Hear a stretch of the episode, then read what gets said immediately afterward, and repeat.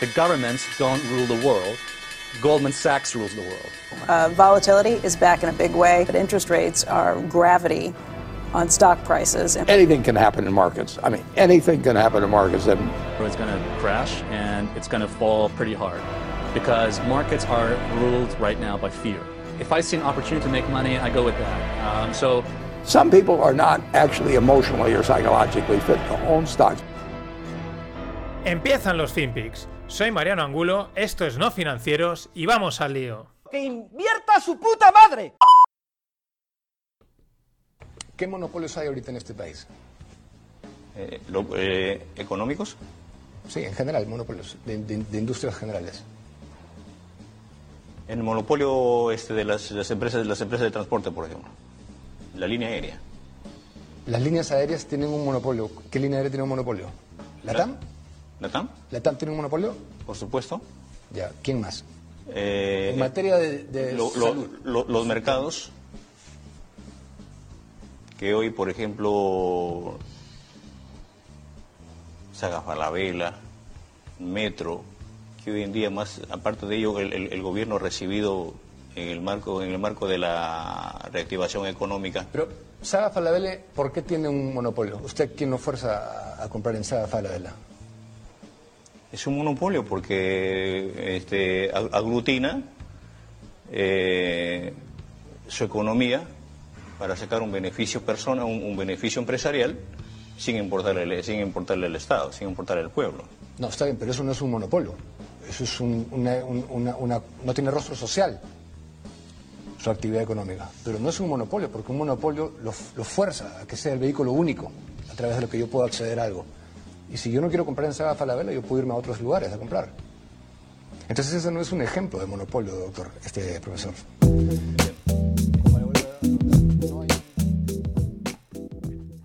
¿Qué tal, no financieros? Arrancamos semana y esto que oíais es una sorprendente entrevista a Pedro Castillo, el, pues probablemente futuro presidente de Perú, eh, porque ha ganado las elecciones. Mm, es el que tardaba en contestar, el que no hila las frases, mm, el que el discurso mm, mm, está así, ¿no? Como estoy haciendo. Ya no voy a entrar en la parte de ideología, porque es que ya, o sea, no, no es eso. No sé qué pasa en Sudamérica, no, del pozo no salen, evidentemente. Pero ya no es eso. No entro en la ideología. Pero por lo menos que un político, que, sea político, o sea, la clave de un político es la verborrea, o sea, hablar, soltar palabras, llenar, llenar el tiempo, llenar el hueco con bla bla bla bla bla bla bla bla bla, palabras bolitas que embaucan a la gente. Por lo menos, por lo menos que haya verborrea, que hilen palabras una detrás de otra. Ni eso ya, o sea, ya el nivel baja a tal, a, tal punto en el que mm, se puede quedar atascado mm, así y, y aún así llegas a presidente. Es espectacular. Espectacular. La semana pasada poníamos a Biden, o sea que, mm, bueno, mm, según cómo le pille la, la dosis que le hayan metido para estar de sleepy o funky, que son los dos modos de Biden, pero es que esto ya me parece espectacular, ya digo, ni, ya ni entrar en la, en la parte ideológica. Leche, por lo menos empálmame las frases, méteme, ya, vamos a echar de menos al final a políticos a la antigua usanza, de los que te vendían, te vendían una burra y no te habías ni enterado. En fin. Vamos con otros que también juegan a ese juego del, del sí no, pero esto sí que tiene la verborrea muy preparada, porque hablamos de la Fed, pero antes de eso, otra newsletter de Bloomberg. Algunos ya sé que la habéis visto porque veo quién clica y quién no clica en la newsletter, pero es que el tío este pues hace unos análisis against the box, against the box súper interesantes, como este que es el que envió hace unos días y mola muchísimo. Siempre hemos dicho, o siempre yo siempre he dicho que digo, no sé, digo, sí, vale, la Fed está imprimiendo mucho dinero, pero yo creo que los americanos tampoco son tontos. No sé hasta qué punto es una locura, es una huida hacia adelante, o hasta qué punto, pues saben perfectamente lo que están haciendo. Porque la verdad no sé, pero por ejemplo, en este lado, que lo que voy a contar ahora, sería de que un poco sí que saben lo que están haciendo, o se lo pueden permitir. Resulta que según dice Dumber y según él ha investigado, eh, la newsletter, no sé cómo se llama el autor, pero la, la newsletter se llama Dumber, eh, la Fed sigue contabilizando el oro que tiene a un precio de 42 dólares. Es decir, ellos no han revaluado su oro desde 1971-76 en ese rango. Desde ese momento el precio sigue cotizando a la misma. O sea, en sus balances lo tienen la misma forma. De tal manera que si ese precio lo actualizan, en vez de, de 42 a lo que vale ahora, que está en unos 1700, 1800, pues en vez de tener 11 billions, pasan a tener 500 billions. ¿Y esto qué hace? Que el oro tenga, tendría en la cartera de la Fed un peso del 6%. Es decir, si cogemos el histórico de antes del Bretton Woods, etcétera, que el dólar estaba respaldado por por lo menos un porcentaje de oro, el histórico, según comenta Dumber, sería un 20%, es decir, cada dólar un 20% al menos respaldado por el oro. Según esos cálculos, haría que la onza de oro actual costase 6.000 dólares en lugar de 1.800 que cuesta. Esto es algo que ya se ha comentado en distintos foros, distintas personas han comentado que, bueno, el oro, los bancos de oro lo tienen ahí amasado, eh, han emitido muchísimo papel y eso mantiene el oro en un precio, pues digamos, bajo respecto a lo que debería estar. Siempre se ha hablado eso entre los 5, 6, incluso hay gente que ha dicho de 10.000, que debería valer más de lo que vale. Lo mismo sucede con la plata. Pero aquí lo interesante, más allá de, si el oro debería valer más o menos, es que esto que haría, pues que en vez de tener la Fed un ratio, o el Fed un ratio de apalancamiento del 200, tuviese uno del 15. Por, lo tanto, esto apoyaría la idea de que más cuando están imprimiendo pasta, por un lado, saben que pueden hacerlo. Otra cosa es que igual ya se hayan pasado tres pueblos, ¿no? Porque aún así, ese 15, ese apalancamiento de 15 es tres veces superior al, que han tenido durante el periodo de 1976 a 2012. O sea, aún así van pasados de rosca, ¿no? Pero claro, ya no es el 200, ¿no? Ahí en el, en el FinTweet americano, eh, como lo queráis ver, se ríe mucho, de, por ejemplo, de un analista macro del mundo cripto, que es Raúl, Raúl Paul o algo así, que, pues bueno, parece ser que su afición es coger prácticamente cualquier dato económico, dividirlo entre el balance de la Fed y así presentarlo como que es malísimo. Y entonces ya, ya sabéis, a montar la narrativa acorde. Pero este, este análisis me parece súper interesante. eh, apoyando esa parte que quizás, bueno, saben más de lo que, de lo que, o saben mejor lo que tienen que hacer de lo que a veces nos puede parecer. Ya digo, no, eso tampoco quiere decir que lo que estén haciendo sea lo correcto, porque tarde o pronto el, la- las cosas salen, ¿no? Los problemas emergen. Y siguiendo con la Fed, pues el juego del poli malo con el poli bueno. Primero salió Powell, ah, con sus discursos ambiguos de sí, no, que podríamos resubir en ya veremos, aunque quizás esto va para largo, ¿no? El tema de los tipos de interés, ¿no? Como te dejo caer que igual lo subo, pero por otro lado, igual estoy a largo. Y al día siguiente te sale eh, un- uno de los presidentes de alguna de las otras Fed, porque hay 12, ahora os contaré una anécdota de, la- de las Fed. Eh, en este caso salió Bullard. ¿Y Bullard qué dice? Pues que él espera que los tipos de interés suban para finales de 2022. Acordaos de Powell decía 2023. Dice que estuvieron discutiendo el tapering, ¿no? Y Powell en teoría no era tan partidario y que ven la inflación más intensa de lo esperado. Pues eso, el poli bueno, el poli malo. Tú sales a decir un tipo de datos, yo salgo el día siguiente a, contrarre- a contrarrestarlo. El mercado es verdad que jueves y viernes se puso bastante nervioso, bastante en los términos actuales, y hoy ha dicho, va, venga, otra vez bueno, aquí no ha pasado nada. De hecho, luego al final también os contaré una, combinación VIX, es decir, índice de volatilidad con Peña Cripto. Y la nota curiosa viene de la Fed, digo el Fed porque se ve oficialmente es el banco del, del- Fed, entonces por eso a veces hay gente que dice el Fed. Bueno, tiene 12 bancos regionales, ¿no? Que si San Luis, Nueva York, Chicago, etcétera.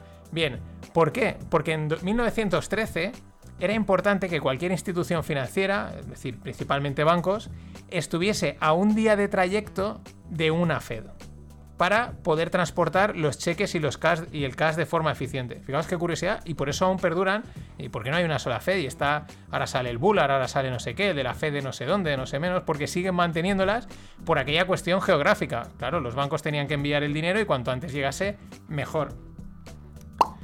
Y en el apartado de empresas, dos noticias. Esta es un clásico ya. Hyundai compra el 80% de Boston Dynamics a SoftBank. Es un clásico porque Boston Dynamics es una pelota de ping-pong, es como una patata caliente que se van pasando, ¿no? La, tuvo Google, luego la ha tenido SoftBank, ahora la tiene no sé quién. Yo creo que el perrete este electrónico que tiene mola mucho y todo el mundo lo quiere tener. La compran, hacen cuatro vídeos comerciales con el perro, jajaja, qué guay, que luego, dice, luego dicen, "Mm, esto no sabemos por dónde sacarle dinero, venga, véndesela a otro. Y ahí están, ahora la tiene Hyundai. Y ByteDance, qué mal me ha salido, ByteDance, que es la, propietaria de TikTok, pierde 45 billions en 2020. Estos van a saco, pero 45 billions, es verdad que han crecido una barbaridad, pero este es el, el funcionamiento de este, de este modelo de empresas. Crecer a lo bestia, quemar pasta y ya, ya veremos cuándo ganamos. Ya, ya lo contaremos.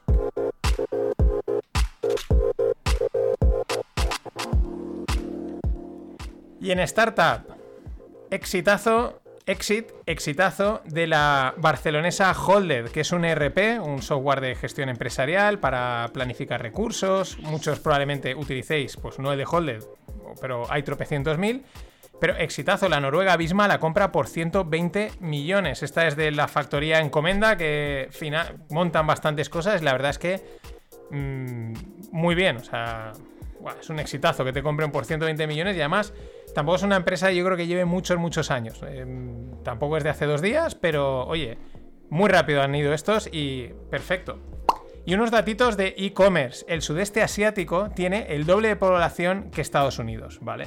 Por otro lado, es un 16 de tamaño de. El tamaño de mercado es un 16 de Estados Unidos, de e-commerce. O sea, fijaros, doble población, pero el tamaño del e-commerce es mucho más pequeño. Es decir, el, potencial de crecimiento es enorme. Pero aparte, la penetración en el sudeste asiático es de un 5%, mientras que en USA es un 15%. Es decir, como un auténtico tiro eh, puede ir el sudeste asiático en términos de e-commerce. Ya nos lo comentó Carlos Otermin en el, en el rogle que tuvimos. Así que atentos porque ahí hay, hay, hay, titos, hay, hay titos. Y en el mundo cripto vamos con eh, mm, Bitcoin, perdón. Le estaban dando, le estaban dando hoy bastante fuerte. La cosa está poniendo en zonas peligrosas, al borde del abismo, en los 30, por encima de los 31, 32. Todo el mundo está bastante nervioso y con razón. Pero vamos con algunas noticias interesantes. Bueno, pese a esas, nuestro amigo Michael Matt Saylor, él sigue comprando. Él sigue, es the hardest money ever created. Entonces, el tronado, porque está como una regadera, mete otros 489 millones en Bitcoin. Él lo que está haciendo es la martingala. La martingala es promediar a la baja. Esto es, una, esto es una estrategia que no hay que hacer en bolsa nunca. Absolutamente nunca. Solo la puedes hacer gente estilo Warren Buffett o si eres un value investor que sabes muy bien el precio de la empresa y cuando cae mucho dices esto es un chollo para volver a comprar. Pero la gran mayoría de la gente cuando hace la martingala lo único que está es promediando pérdidas y bajando el precio hasta que al final ya no lo puedes bajar más. Esto es lo que parece o pinta que está haciendo eh, Michael Saylor, pero ahí van los laser eyes. Otra cosa interesante, un hedge fund de inteligencia artificial descarta Bitcoin como inversión por falta de fundamentales. Es una noticia interesante porque sí, mm, te argumenta, no, como no, no, tiene fundamentales, pero es que el valor es subjetivo ya, porque así te la cuelan. Pero es interesante porque estamos hablando de una cosa tecnológica como es la inteligencia artificial, que es algo a nivel tecnológico, deep tech, súper potente, que está argumentando contra Bitcoin, que es algo también tecnológico. Entonces, al final, ¿qué tecnología te crees? ¿no? Es una un poquito más allá, es una cuestión un poco más de, hostia, ¿qué contra, qué contra qué contradictorio. Por, me, de qué me, fío de todas las tecnologías, me fío solo de una, me fío de la otra, pero interesante cuanto menos. También es, tiene su punto de anecdótico. Lo que os comentaba, un ejemplo del podcast que hacía este fin de para cerrar el tema de la volatilidad, no me ha salido como yo quería, estaba bastante cansado y se ha notado, pero prometo rehacerlo. Por un lado, el efecto del VIX y por otro lado, la ignorancia de mucha gente cripto en, cuando saltan a las finanzas profesionales. Pero es que encima estamos hablando de Barry Silver, es el gestor de Grayscale creador de Grayscale. Grayscale es un fondo que ha captado millones y millones y los ha metido en Bitcoin. Y el otro día el tío tuiteaba y dice, va a caer el mercado, voy a comprar VIX, voy a comprar el índice de volatilidad. Los, los, de, los gestores de, volatilidad pues se partieron un poco de él y le dijeron, bueno, yo de ti, le dieron el consejo, yo de ti no lo aguantaría mucho, ten cuidado, ves, ves, ves con ojo dónde te metes. ¿Qué pasa? Que el VIX repuntó jueves y viernes. Y el tío encima tuitea, ¿eh? ¿Dónde están estos de volatilidad? Ja, ja, ja. Bien, pues hoy lo han tanqueado. Hoy lo han tanqueado el VIX porque es lo que pasa. Liquidan las posiciones de un día para otro porque saben que no puedes subir más, liquidan y te quedas con una, vamos, a dos velas. Y hoy han salido a decirle otra vez. Y es un ejemplo, por un lado, de cómo funciona la volatilidad.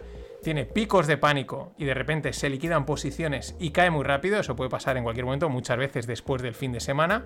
Y por otro lado, eh, lo curioso, gente que está gestionando fondos de inversión, que están captando miles de millones para meter en Bitcoin.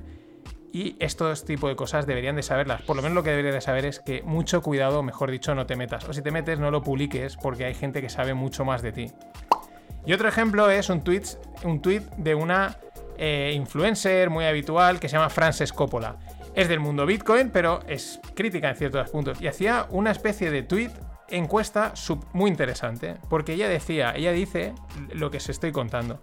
Hay mucho bitcoiner, sobre todo los maximalistas, ¿eh? yo hablo los que están en redes dando la turra, soltando sus narrativas, explicaciones que no tienen sentido, que son los que, los que a mí me enervan, por así decirlo. Bueno, y ella lo que decía planteaba las siguientes tres preguntas. Dadme tres bitcoiners tres de estos pros que todo el mundo conoce, que uno que sea capaz de escribir perfectamente cómo funciona el sistema de pagos internacionales, otro que sea capaz de explicar perfectamente el sistema de préstamos bancarios y otro que sea que sea, capaz, que sea capaz de escribir perfectamente la regulación bancaria de liquidez y capital.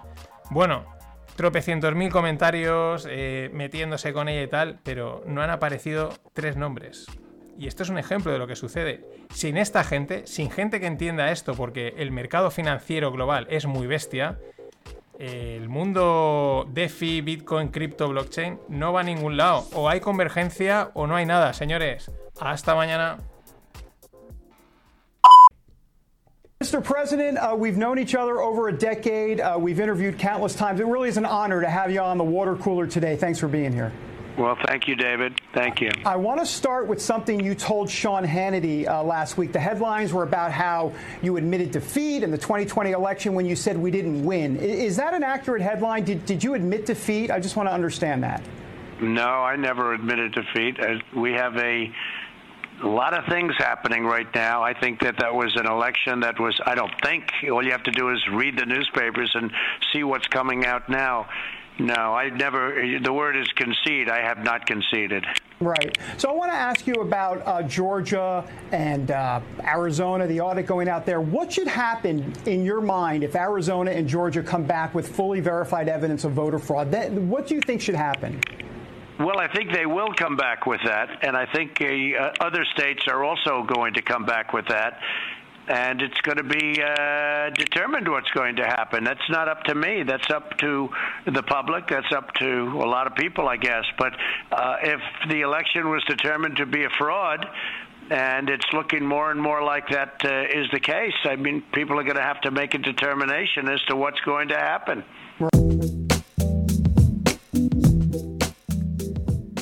Hola, no financieros. Ahí lo tenéis. ¿Qué creíais? ¿Que se iba a ir? ¿Que iba a desaparecer? Pues debía estar de vacaciones jugando al golf, pero ahí vuelve. A lot of things happening. Aquí tenéis a Mr. Trump entrando por, por llamada en una entrevista que le hacen. Y bueno, pues que él no va a conceder, él va a seguir peleando y dando la batalla porque él ya lo dijo, sigue postulándose para el 2025, será por ahí, no, 2024, perdón, porque las elecciones fueron en 2020, exacto.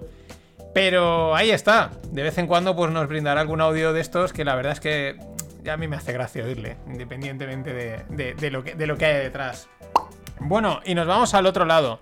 Seguimos con los puertos. Maersk, que es la, la naviera, una de las más tochas, más bestias del mundo, dice que la situación de los contenedores, concretamente en Yantian, allá en China, es más disruptiva que lo del canal de Suez. Esto me hace mucha gracia porque normalmente el término disruptivo va asociado pues al mundo tecnológico, startup, hacer cosas distintas, guays, que lo rompen, que suben, ¿no? Pero fijaros el eufemismo, ¿no? Es disruptivo, ¿no? Es decir, aquí hay una liada de pelotas que esto está, vamos, colapsado totalmente, es disruptivo. Eh, más que lo del canal de Suez, evidentemente lo del canal de Suez al final no fue para tanto, fue más eh, motivo, fue un gran generador de memes, como siempre, pero esto está ahí, es que mm, mucho cuidado con el colapso del comercio que podría ser un verdadero cisne negro de segundo orden no esperado. Tampoco nos pongamos agoreros, pero mm, si van pasando los meses y no se mejora, pues aplicando así una mentalidad probabilística, las probabilidades de que empeore, pues van creciendo, ¿no? O sea, si ya pasa un tiempo y la cosa no, no se ha solventado, pues uno tiene que empezar, pues es probable que esto vaya peor. Pero estaremos al tanto. Y siguiendo por allá, por al otro lado, en Oriente, Corea del Sur da, luz verde a la primera planta de hidrógeno líquido. Esto es muy interesante porque, bueno, está ahí con el, yo creo que relacionado con el tema de los coches eléctricos y esa es la pregunta. Mm, cuál va a ser la energía, va a ser un mix, va a ser el hidrógeno, va a ser la electricidad, pero interesante, interesante este movimiento de Corea del Sur, acordados también que los países árabes, ahora no sé si era eh, Arabia Saudí o Dubái o alguno de estos también estaban haciendo fuertes inversiones en plantas de hidrógeno, así que ojo al tanto. Y un fondo londinense, eh, White Capital, cierra por su apuesta contra GameStop. Bueno, pues otro que cae. Ya llevamos algunos que otros fondos cayendo, no relacionados directamente con GameStop. Pero bueno, pues esto es la batalla. La batalla de los grandes es yo te tengo que quitar el dinero a ti, porque los mercados son un juego de suma cero. Y esto hay que entenderlo. Si tienes mil kilos, pues mm, yo quiero mil más y los tienes tú y te los quiero quitar a ti. No hay más. No, no hay, jaja, aquí eh, nos juntamos y subimos todos. No. Y este, pues es uno de los, de los damnificados.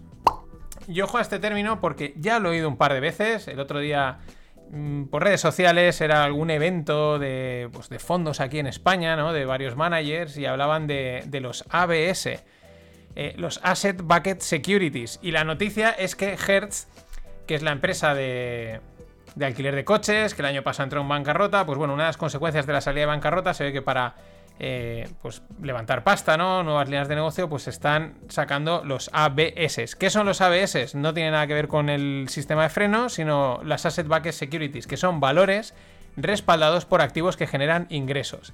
Es decir, tarjetas de crédito, préstamos hipotecarios, préstamos de coche, préstamos de estudiantes. Tú eres, por ejemplo, Hertz, tienes vendidos un montón de coches, te has, prestado dinero para que te los puedan comprar. Lo que haces es que coges eso, ese paquete de préstamos, eh, se lo vendes a una institución financiera que te interese comprarlo. Al final, pensar que es como una especie de bono, porque eh, eso te está pagando una rentabilidad, ¿no? Te están devolviendo el préstamo con una rentabilidad. Bueno, Hertz se lo vende a una institución financiera. Una institución financiera coge este paquete de préstamos, depende de lo que sean, a veces hacen un mix y empiezan a hacer cosas así un poquito big short y las paquetizan en modulitos que les colocan a los inversores. Y uno preguntará, bueno, ¿y qué diferencia hay con un bono? Pues en esencia prácticamente, podemos decir, es lo mismo, es una deuda en la que alguien invierte, cobra una rentabilidad. Lo que pasa es que los ABS pues, son más ilíquidos inicialmente, ¿no? Un bono del Estado, un bono de una empresa es mucho más fácil lanzarlo y captar pasta, pero los ABS pues no, hay que un poquito más de ingeniería. Pero es lo que me llama la atención es que ya lo he oído por dos frentes distintos. Esto lleva, esto no es nuevo, pasa igual que las, eh, las SPACs, no son algo reciente, no es algo inventado. Pero de repente, pues cuando ves que cuando las cosas empiezan a poner complicadas, cuando ya no hay cómo me diferencio, cómo levanto más pasta, cómo consigo ganar, pues empieza a salir este tipo de productos bastante ya elaboraditos, ¿no? Por así decirlo. Y también, evidentemente, tienen más riesgo. Así que, ojo al tanto, que lo diremos más. ABS, Asset Bucket Securities. Más cosas. El inmobiliario holandés disparado. Sube un 12,9% en un año. Es la mayor subida en 20 años. El otro día eh, estaba por aquí mi primo que vive en Madrid y estaba buscando casa porque él, por poner también en situación el tema inmobiliario y en un pueblo en la, cerca de la sierra, por ahí, a unas 40 minutos de Madrid, porque dice, mira, me piro de donde vivo, no es en Madrid, es en las afueras, y me voy al, me compro una casa y bueno, pues eh, lo que está pensando mucha gente, no hay casas. Y no es, un pueblo en el que han edificado. No hay casas. Me llamó la atención, dice, no hay, literalmente. No sé si estará pasando en algún otro sitio o no, pero me llamó mucho, mucho la atención. Y no es la primera persona que lo oigo, ya no que no hayan casas, eso no lo sé, sino ese cambio de mentalidad de decir, oye, a mí no me pillas otra vez en un piso, eh, ya sabéis, pasar más tiempo en la playa, en la montaña, etcétera. Muy, muy interesante. Hay que estar ahí, hay que estar también atentos. Y una cosa que se me ha olvidado antes de los ABS y me ha venido ahora a la mente eh, creo que eh, hubo, un momento en el que se hicieron bastantes ABS con jugadores de fútbol, si no me equivoco. Se montaban los paquetizaban, ¿no? Porque al final eran también unos generadores de flujo. Creo que el Atlético de Madrid, estoy hablando ahora un poco de oídas, como estáis viendo, me está viniendo así a la mente, digo, yo lo comento por si acaso, probablemente es muy matizable o me esté equivocando, pero oye, lo decimos.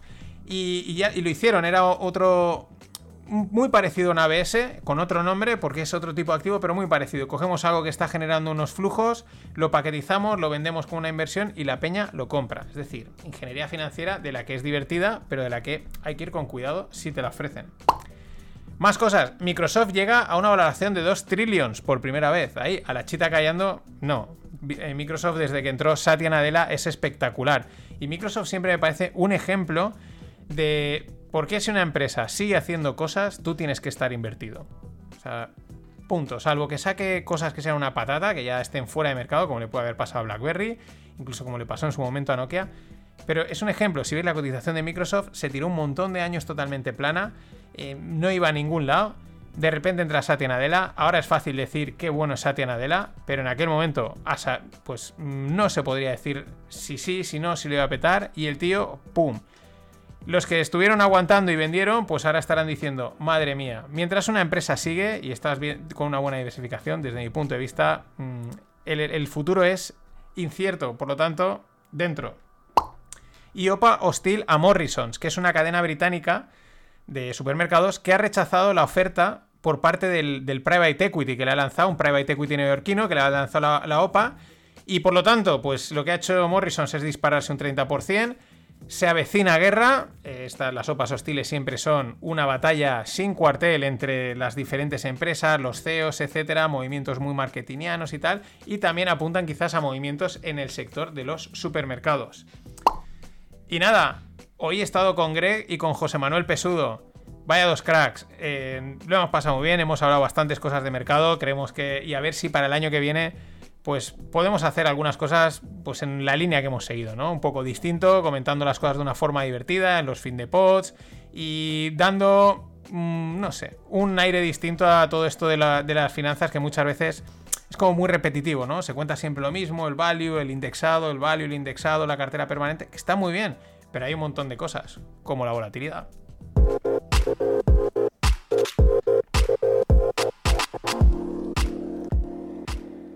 Y en startups, 800 millones levanta Molly.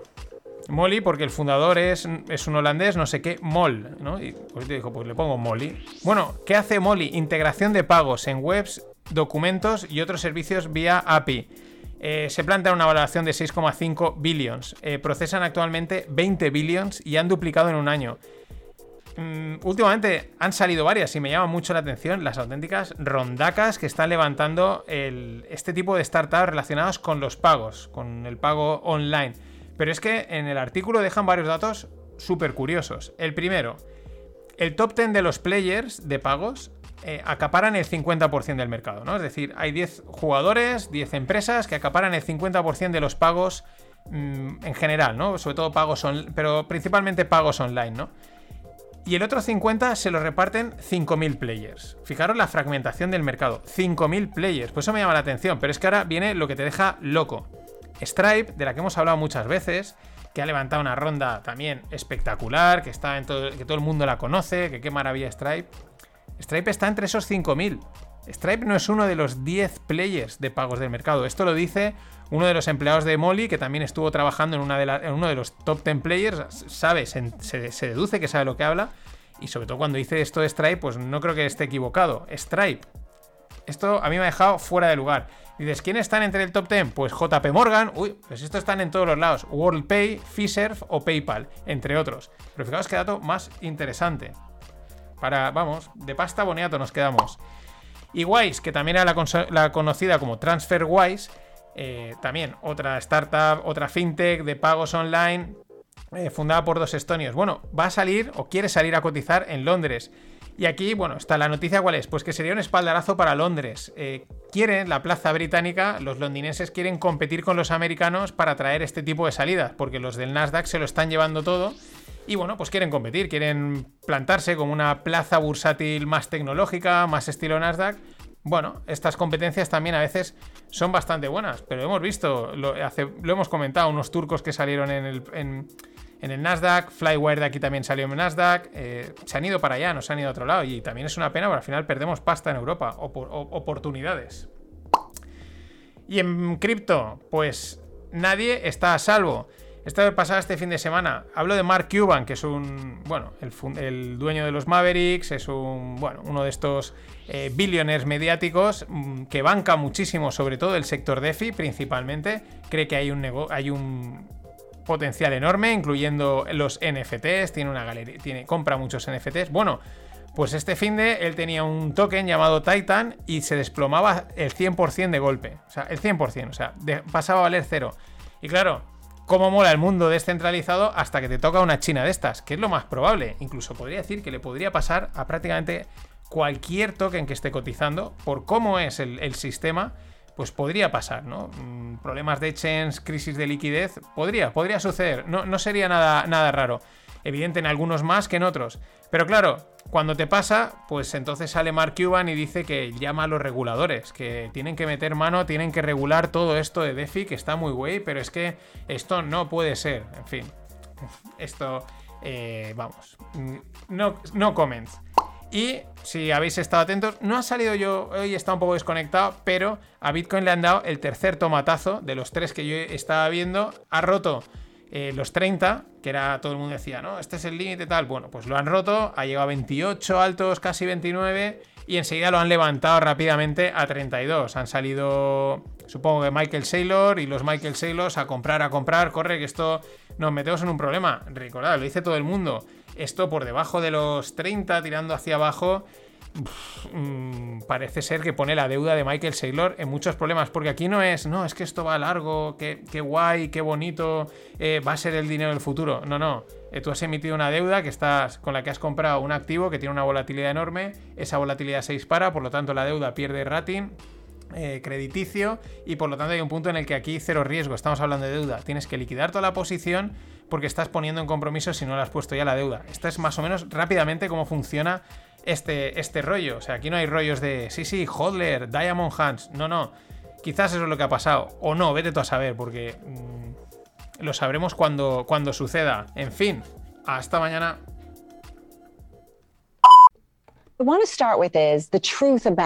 What's going on in real estate because there have been over the past year a lot of conversations about doomsday scenarios, about people leaving major cities, um, a lot of working from home or hybrid working, so we won't need as much office space, about people moving away from gateway cities. So I want to get to the truth of it. Bruce, let me start with you. Is it a case that we're not going to go back to our office? Or if I look around New York, it feels like a lot of people have already moved back. Look, it's uh, life is about phases. People have to adjust. They're all coming back to the office. Um, it's just inevitable. And uh, but but people have to do it in phases. They thought they weren't. They couldn't come back. Then they thought they were going to partly work from home. Eventually, they're all going to be back to the office. We're seeing it everywhere in the world. You can see it in the cities that are reopening already across the world and uh, it's just happening at a slower pace in some places. But uh, but it, it, look, everything's opening up where the vaccines are working.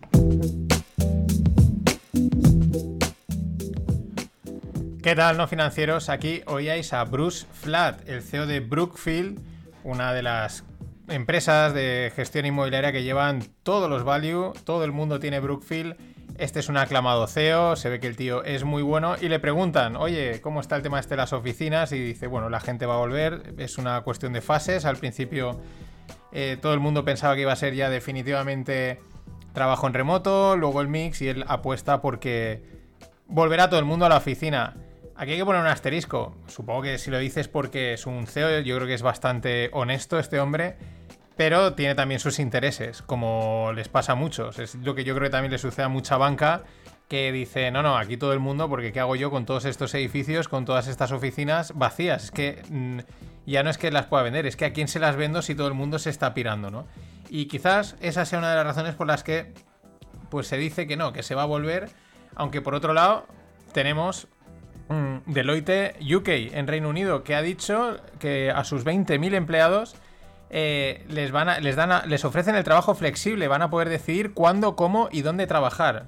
En fin, aquí cada uno va, van saliendo noticias que al final dice, bueno, pero ¿en, qué quedamos, no? Mm, tú dices que eh, Bruce Flat dice que mm, es inevitable que todo el mundo vuelva a la oficina, es decir, que volvamos a lo de antes, pero de repente una empresa grande, una empresa potente como Deloitte, además con una mentalidad yo creo que muchas veces pues no es las más digitales o de, estas son de las de echar mil horas en la oficina, que sería como la típica decir, sí, sí, van a volver todos a la oficina, de repente te dice esto, ¿no?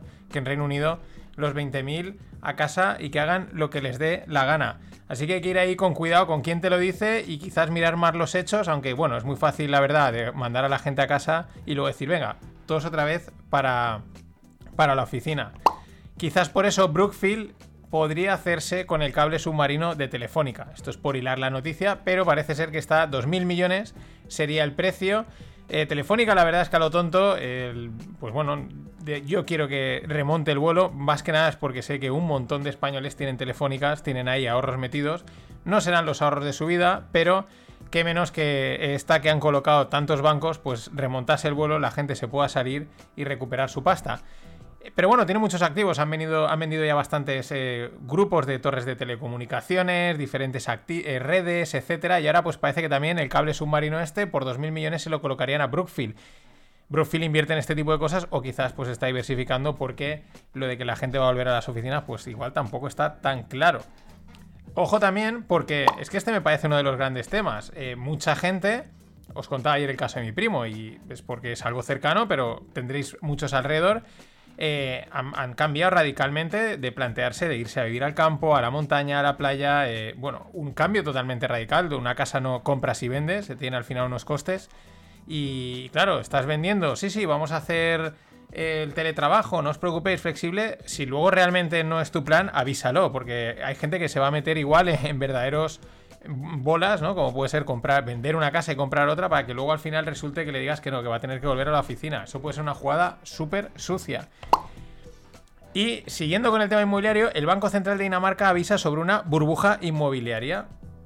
Y esto me llama la atención, porque ¿hasta qué punto no están incentivando la burbuja? ¿No? Cuando. Porque esto es así, la psicología de masas basta que digan, eh, hay una burbuja inmobiliaria para que. Corre, vamos a comprar antes de que compren más caro, ¿no? Eh, casi en vez de frenarla la estás acelerando si es que la hay, estás incentivando más a la gente, ¿no? Y como conociendo cómo juegan los bancos centrales, estos político-económicos, es para dudar de este tipo de mensajes. Hasta qué punto son. Tienen una doble aunque, intencionalidad. Aunque viniendo de Dinamarca, esta gente es seria. Si fuese en otro sitio, podríamos dudar muchísimo más.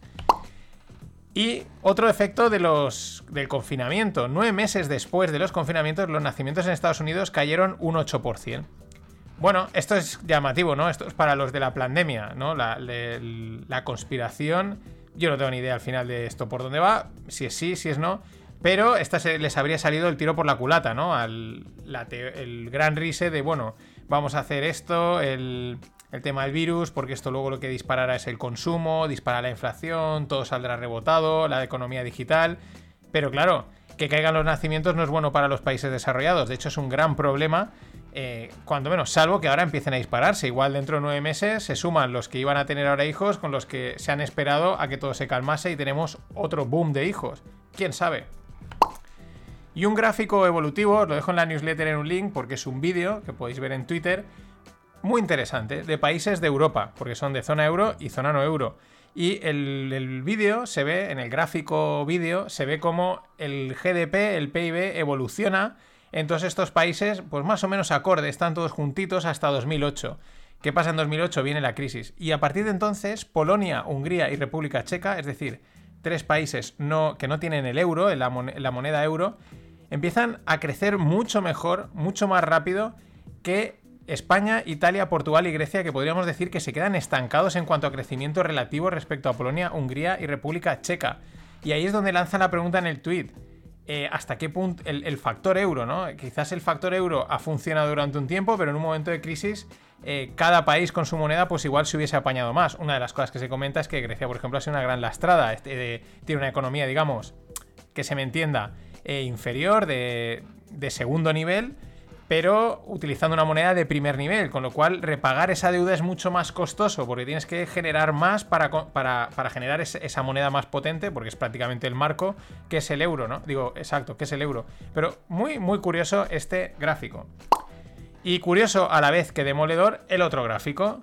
En este caso es Alemania, Francia, Italia y España. Bueno, pues Alemania, Francia e Italia están por encima de niveles prepandemia en cuanto a oportunidades de empleo. Espectacular, ¿eh? Por encima. España, 20 puntos por debajo. Es demoledor. Bueno, es que en España estamos indultados. Por eso, esto es lo que sucede.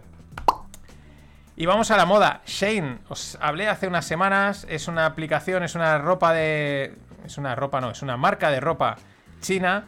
Vende totalmente digital, vía app, ha crecido un montón, han vendido un se han metido muy, fuertes en Estados Unidos. Bueno, datos: 70 millones de dólares de en ventas diarias, un millón de pedidos al día, 1.200 millones de ventas por mes en el último trimestre. ¿Cuál es el objetivo de Shane? Superar a Zara en los próximos dos años. Esta gente va a por todo. Y bueno, Warren Buffett resigna como trustee de la fundación de su amigo Bill, de su amigo Bill Gates, que era la fundación Bill and Melinda Gates.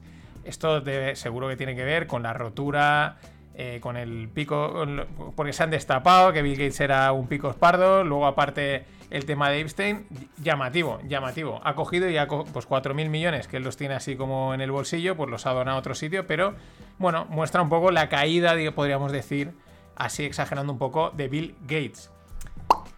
Y un detalle, habréis recibido, los que estéis suscritos a la newsletter, habéis recibido la, newsletter como pues, 24 horas más tarde, unas cuantas. Es que se me olvidó. O sea, la, tenía montada, pero no, había, no la había programado. O la había programado y no le había dado el ok. Y de repente entra y digo, uy, si esta es la de ayer. Así que por eso habréis recibido a destiempo la newsletter de ayer. Hoy no pasará. Es lo que tiene que te vas a comer con Greg y ya se te va todo. Se te va todo.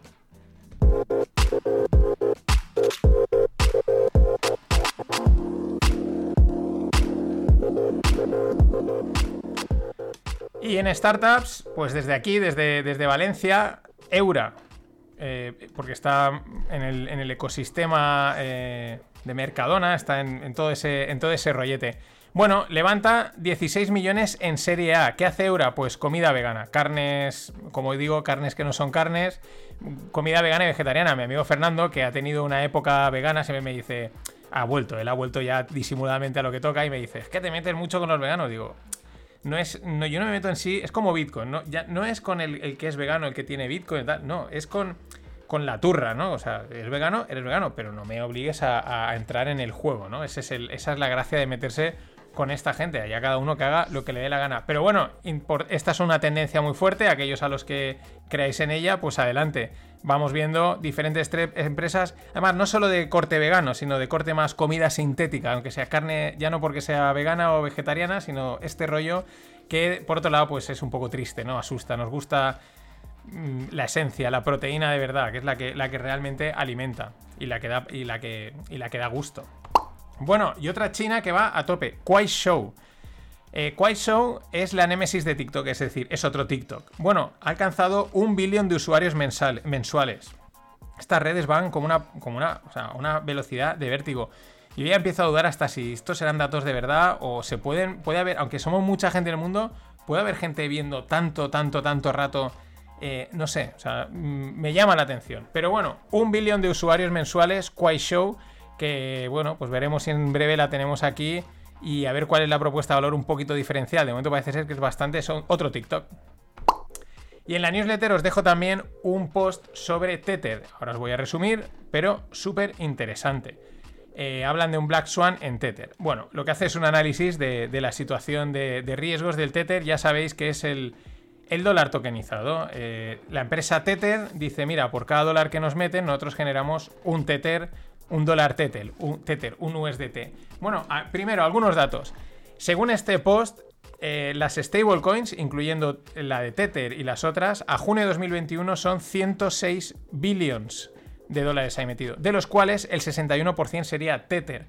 El, 22% sería el USDC, que es el, el Tether, el dólar tokenizado de Coinbase. El 70% del Tether estaría en exchanges centralizados. primer problema, Claro, está el 70% en exchange que al estar centralizados en cualquier momento dicen no se puede sacar pasta, bloqueamos lo que hay aquí o simplemente desaparecemos. Ese sería quizás uno de los primeros puntos de riesgo. Otro punto de riesgo, Tether solo opera con institucionales, por lo tanto los retails están atrapados. ¿vale? Lo que sucede en el mundo cripto es que tú para entrar a comprar criptos, pues lo que haces es una transferencia de euros o dólares que se transforma en alguna stablecoin, normalmente Tether, y ya con eso te permiten comprar la cripto que sea. ¿Por qué estarían atrapados? Porque, claro, solo operan constitucionales. Eh, por otro lado, pueden, pueden, perdón, los retails pueden transformar el Tether a fiat o a otras stablecoins. El histórico de lo que han solido hacer en momentos de crisis es transformar a otra stablecoin, no a fiat. ¿Y cuál es el problema? Que también apuntan en el artículo que no hay excesivamente liquidez entre el Tether y el resto de stablecoins. ¿vale? Es decir, problemas al final de oferta, demanda y liquidez. No hay suficientemente contrapartida. Pero ahora vamos a lo más interesante. Claro, eh, la primera pregunta, bueno, antes, eh, lo que él apunta, lo que apunta en este artículo es que lo que están utilizando en Tether es reserva fraccionaria, que realmente no están todos los Tethers. ¿Por qué? Pues por los diferentes datos, por los diferentes informes, aunque por ahí hay otros que dicen, sí, sí, está todo eh, mm, colateralizado y aquí no hay problema. Pero lo ven difícil porque de los 60 y pico billones, billions que habrían metidos en Tether, mm, eso, digamos, solo lo podrían aportar principalmente institucionales y la duda que se plantean es, dudamos que los institucionales hayan entrado en esto, que no estén utilizando ellos sus otros canales como pueden ser pues instituciones importantes, estilo la CME, que les está dando pues oportunidad de invertir, o Grayscale, o algunos de estos, ¿no? Entonces, ahí dicen, no lo tienen claro, pero dicen, este riesgo, porque al final esto va de riesgos, hay que considerarlo. Es probable que estén utilizando reserva fraccionaria. Por lo tanto, el Tether no esté totalmente respaldado. Pero lo interesante es que dice, eso no es lo importante. Ya no, no tiene por qué afectar realmente. El tema es la narrativa. El tema es el, el impacto. Porque si de repente, por alguna razón, el mercado, la gente se cree que el Tether no está respaldado y que es mentira, que la mitad de los Tethers son mentira, pues lo que habría es una crisis de liquidez. Es decir, habría una liquidación y la gente querría salirse. Y aquí, ¡pam!, le meten otro palo a otro de estos eh, cripto influencers muy habituales, ¿no? Que dice, ah, no pasa nada, que decía el tío, además ponen un tuit, dice, si Tether fuese la mitad mentira, no pasaría nada, porque todo el mundo cogería esos Tethers, el resto, y los moverían a Bitcoin, y por lo tanto Bitcoin subiría como la espuma. Siempre, aquí no pasa nada, aquí todo sube. Y como explica muy bien, y esto es una casi lección de mercado, dice, no es así. Lo que sucede es que si tú tienes 100 monedas y, la, y 50 eh, valen la mitad, o sea, no valen, las otras 50 de entrada deberían de valer más. Pero lo que realmente va a pasar es que la gente va a salir cagando leches de ahí porque dice, esto es mentira todo, yo no sé lo que es verdad y lo que no, yo me quiero salir, quiero vender. ¿Qué sucede? Intenta todo el mundo vender, crisis de liquidez, desplome de los precios y por lo tanto desplome de todo el mercado cripto. ¿Cuál es el otro problema? Los arbitradores. ¿Cómo funciona Tether? Por cada... Eh, Tether tiene que valer un dólar. ¿vale? Pero a veces fluctúa un poquito, se va un poquito por encima del dólar, un poquito por debajo, muy poquito. Claro, en cuanto se va un poquito entran los arbitradores, venden en un lado, compran y arbitran el precio, hacen que baje a un dólar. Lo mismo cuando es al contrario, cuando cae de 0 a 0,99 algo, los arbitradores compran y venden y hacen que el precio suba.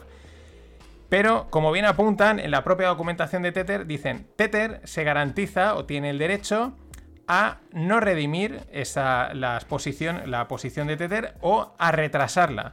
Dice, es decir, en un momento de liquidación que los arbitradores deberían de tener el interés de entrar y hacer pasta porque está produciendo una liquidez, se han desajustado los precios, entro en un lado, entro en otro, arbitro y me saco dinero gratis, no tendrían esa seguridad porque dicen, a ver si entro y ahora Tether me dice que no me da, digamos, llamémoslo así, contrapartida, no me da la redención y me he quedado pillado. Por lo tanto, lo único que pasaría es que la liquidez, la crisis de liquidez se agrandaría más y las dudas sobre la valoración de Tether serían mayores aún. En fin, esto es eh, un análisis de riesgos muy interesante y me quedo con la frase de cierre del artículo que dice, y la suscribo totalmente, dice, uno puede ser alcista en el largo plazo con la proposición de valor de las finanzas descentralizadas, es decir, con DeFi. Pero eso no quita para seguir viendo que este mercado es un auténtico casino. Hasta mañana. About Angela's question on equality just before. Um, we've got quite a large pay dispute happening with our Australian women's soccer team at the moment. Um, is it frustrating for you as someone who's so prominent in your sport? And we heard you say on the Ellen show the other day you are the richest fighter in UFC, that that sort of thing is still going on? I think that how much you get paid should have something to do with how much money you bring in. I'm the highest paid fighter not because Dina and Lorenzo wanted to do something nice for the ladies. they do it because I bring in the highest numbers. They do it because I make them the most money. And I think that the money that they make should be proportionate to the money that they bring in. ¿Qué tal, no financieros? Aquí tenéis a Ronda Rousey, eh, una luchadora de UFC, la que más pasta gana y bueno, respondiendo a la pregunta, pues eh, estándar de lo habitual, ¿no? De una periodista, de qué le parece, que si las mujeres ganen menos, que si ganen más, el, equilibrio de los sueldos, etcétera. Y claro, pues una mujer y encima luchadora y encima la que más gana, como para decirle que debe de ser igual que el resto. pues la deja chafadita y le dice que aquí el que más gana es el que más trae a casa. Y punto, no hay más historias. ¿Qué esperabas, querida periodista? Que te dijese que sí, que ya debería de ganar menos para que el resto ganase más. En fin, el, lo políticamente correcto esto que, por suerte, cada vez más gente pues, se va revelando. Seguimos con Joe Biden. Eh, ¿Qué resulta? Que van a empezar a dar otra vez stimulus checks. una nueva rondita de stimulus checks, en este caso eh, camuflados bajo eh, Children Tax Credit unos 2, 3 mil euros por familia, que parece ser que prácticamente van a recibir casi todos los americanos. Y bueno, en estas estamos en, una economía, por lo menos la americana, y probablemente en breve, pues porque somos más lentos, llegará a Europa, en la que constantemente pues, se va soltando dinero del Estado, se va soltando dinero para que todo esto pues siga a flote. Eh, nadie quiere asumir la carga de decir, oye, bueno, vamos a parar, que esto caiga, que esto se frene y a empezar de cero y al final tenemos pues una cosa bastante rara, ¿no? Eh, los de las economías planificadas, social comunistas y todas estas historias deberían de estar encantados porque al final eh, las paguitas se van repartiendo, van a acabar repartiéndose en todos los lados y al mismo tiempo pues tú puedes seguir cobrando tu paguita y seguir criticando que estamos en un, en un mercado, en un estado ultra, ultra neoliberal, conservador y todas estas historias. Pero esto es una bola que no para. Con estas eh, las repos inversas en Estados, Unidos han llegado a 814 billions. Estamos hablando casi de un trillón de pasta que tienen los bancos que no saben qué hacer con ella, que no dicen, oye, que me la guarde, ¿vale? Porque claro, ahí hay, dinero, hay, hay, un montón de dinero que veremos ese, si en algún momento lo sacan o lo vuelcan en algún sitio, ¿qué pasará? Eh, ¿A dónde va esto? Aquí nadie tiene ni idea. Con esas, el Banco de Inglaterra eh, plantea mover ficha, adelantarse a la Fed con el tema del tapering, con reducir los estímulos. Podría dar el paso y porque lo ven que la economía está empezando a recalentarse demasiado y que, bueno, pues que si la cosa está recalentada, ¿para qué le vas a meter más pasta? Esto podría ser un movimiento interesante, pero veremos a ver si atreven, porque si aquí siempre es dar una de cal y una de arena, ¿no? Digo que lo haré, ahora no lo haré, etcétera. Ya sabéis, este juego político-económico al que juegan estas grandes élites. Y ojo con esto, porque siguiendo en Inglaterra, el ministro, un ministro inglés pide normas para los streamers, broadcasters, es decir, youtubers, podcasters, etcétera, ¿no? Que, claro, que es que los tradicionales, los medios tradicionales están jugando con una mano atada en el brazo. Yo no sé cuál es el, la no sé dónde se están atando la mano si no se la están atando ellos. Es decir, ¿qué ventaja tiene un streamer o un, un podcaster o algo así? Pues simplemente que es él mismo, ¿no? Hablando, contando lo que quiere, sin tapujos, sin lo políticamente correcto, sin voy a decir esto para que quede bien, para no escaldar a nadie. No, mira, lo digo y el que quiera que me oiga y el que no, también. No sé cuál es la norma, pero aquí se trata de meter el cerrojo y la, soga a lo que sea. Piden normas para streamers. Esto es ponerle puertas al campo, pero lo intentarán y lo conseguirán porque también tienen a las techs de su lado. Y ahora vamos con las materias primas y China. Según Glencore, que es uno de los gigantes del mundo en materias primas, una, empresa, una de las más tochas, dice que China no va a poder enfriar el mercado de commodities por mucho tiempo.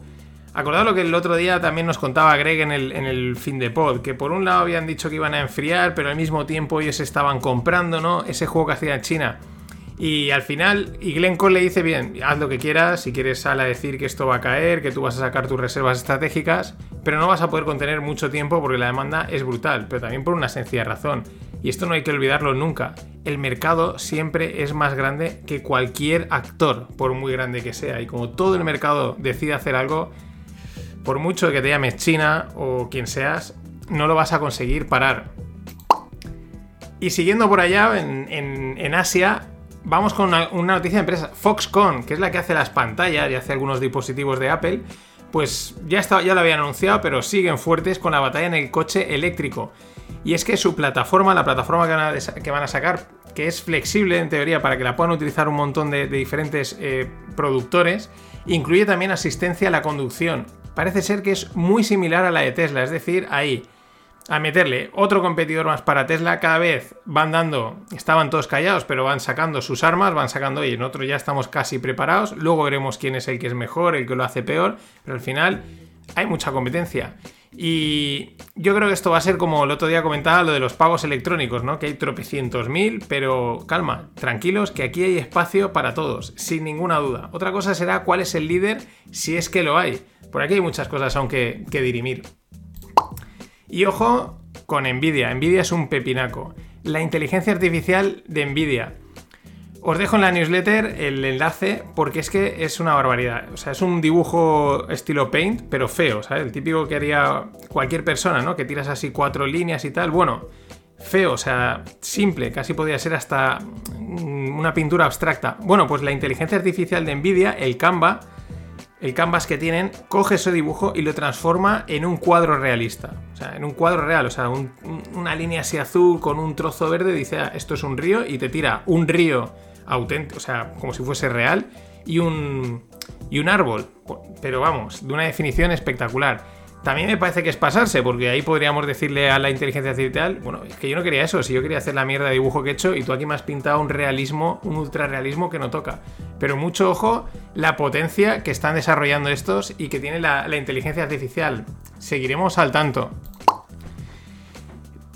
Y el obituario es, probablemente os habréis enterado, John McAfee ha muerto en, en principio suicidado en una prisión de Barcelona. Lo detuvieron hace un año, estaba a expensas de ser extraditado a Estados Unidos por evasión fiscal.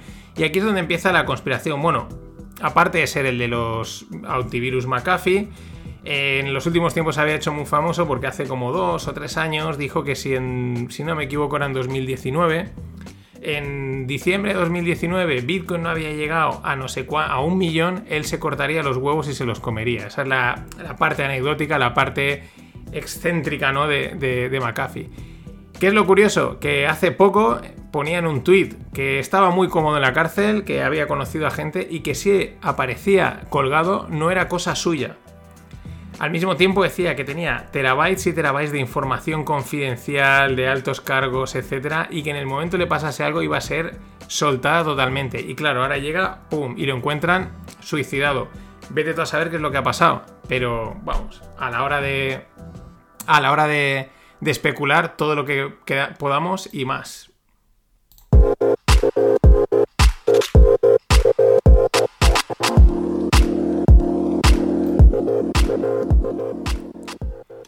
Y en el mundo startup, SoftBank, sí, sí, Masayoshi Son, compromete, es decir, vale, fija ahí otros 40 billions. Esta gente, aquí cuando a veces en España hablamos de, ¿no? Este fondo que viene con 40 millones, ¡buah, qué pasada, ¿no? Pues estos, los, eh, asiáticos, 40 billions para el Vision Fund 2. Eh, ya sabéis, inversión en startups a lo bestia, en mega startups, que ya no sabes eso, son decacornios o auténticas barbaridades.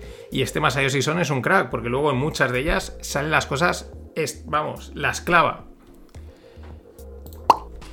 Y en el mundo cripto, Rarible, una de las principales plataformas de NFT, levanta una ronda de 14,2 millones en serie A.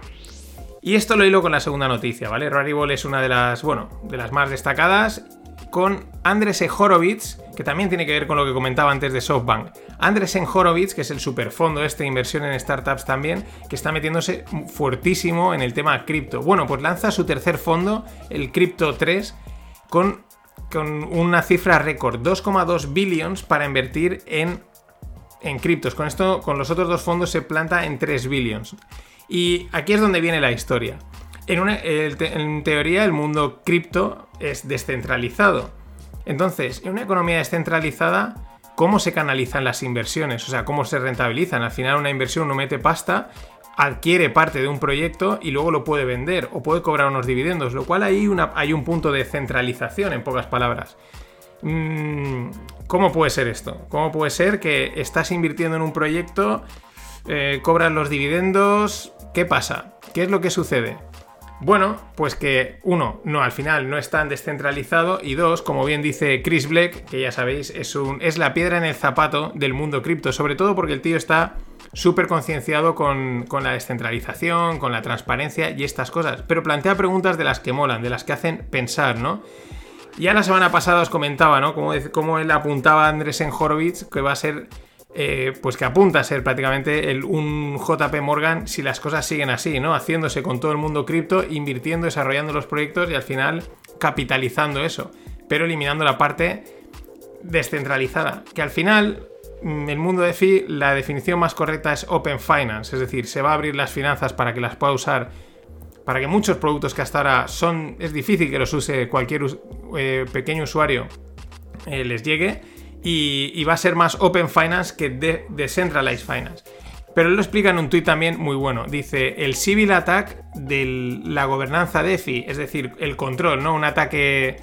Los civil attacks son ataques por mayoría. ¿Qué es lo que dice? Dice, un Venture Capital, podríamos hablar de Andresen Horowitz, invierte en una etapa incipiente en un proyecto DeFi. ¿Qué pasa? Que a, cambio recibe millones de tokens. No recibe acciones, recibe millones de tokens, de estos que todo el mundo tiene, pero ellos tienen un montón. Con esos tokens, dice, los delegan en, bueno, en cierta gente para, bueno, pues mm, empezar a tener control. Esa gente empieza a tener eh, proposiciones. Recordar que en muchos de los proyectos DeFi eh, cualquiera puede llegar, lanzar una proposición de mejora del código, de características, lo que sea, y si se vota, pues se implementa. Dice, claro, con tantos tokens delegados en bastante gente influyente, son capaces de lanzar proposiciones que benefician al Venture Capital. Y al final lo que hace es que eh, de una manera muy sutil, muy en la distancia, pero están tomando el control de un proyecto teóricamente descentralizado. Claro, eso luego al final beneficia a los tokens en teoría, pero también puede beneficiar al resto de poseedores.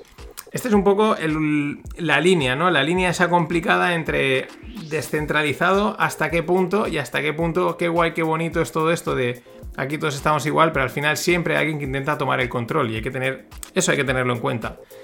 Bueno, antes de cerrar, un par de avisos de cara al fin de. Último fin de pod dedicado a criptos. Eh, volveremos en septiembre. ¿Qué os voy a contar? En la estrategia os voy a hablar de la. bueno, perdón, en la píldora os voy a contar la estrategia que yo creo que hay que hacer en el mundo cripto. Nada, nada, nada nada extravagante, nada raro. De hecho, mucha gente puede que hasta le chirríe lo simple que es. No es una recomendación, es decir, yo creo que aquí de momento no hay mucho más que hacer.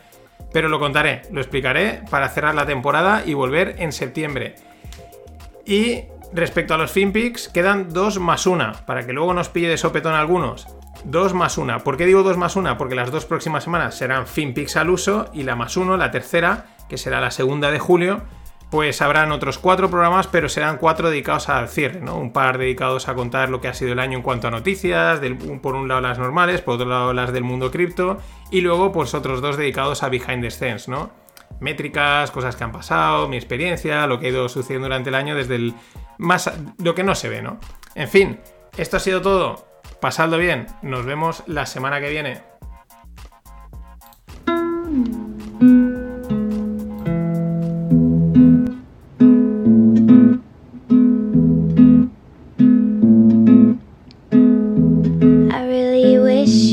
Shut the fuck up.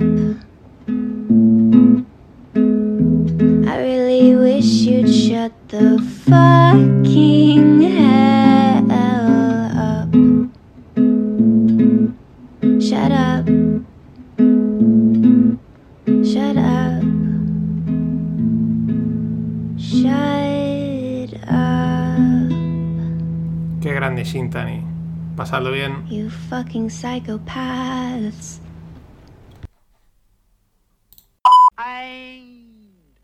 Always look on the bright side of life. Always look on the light side of life.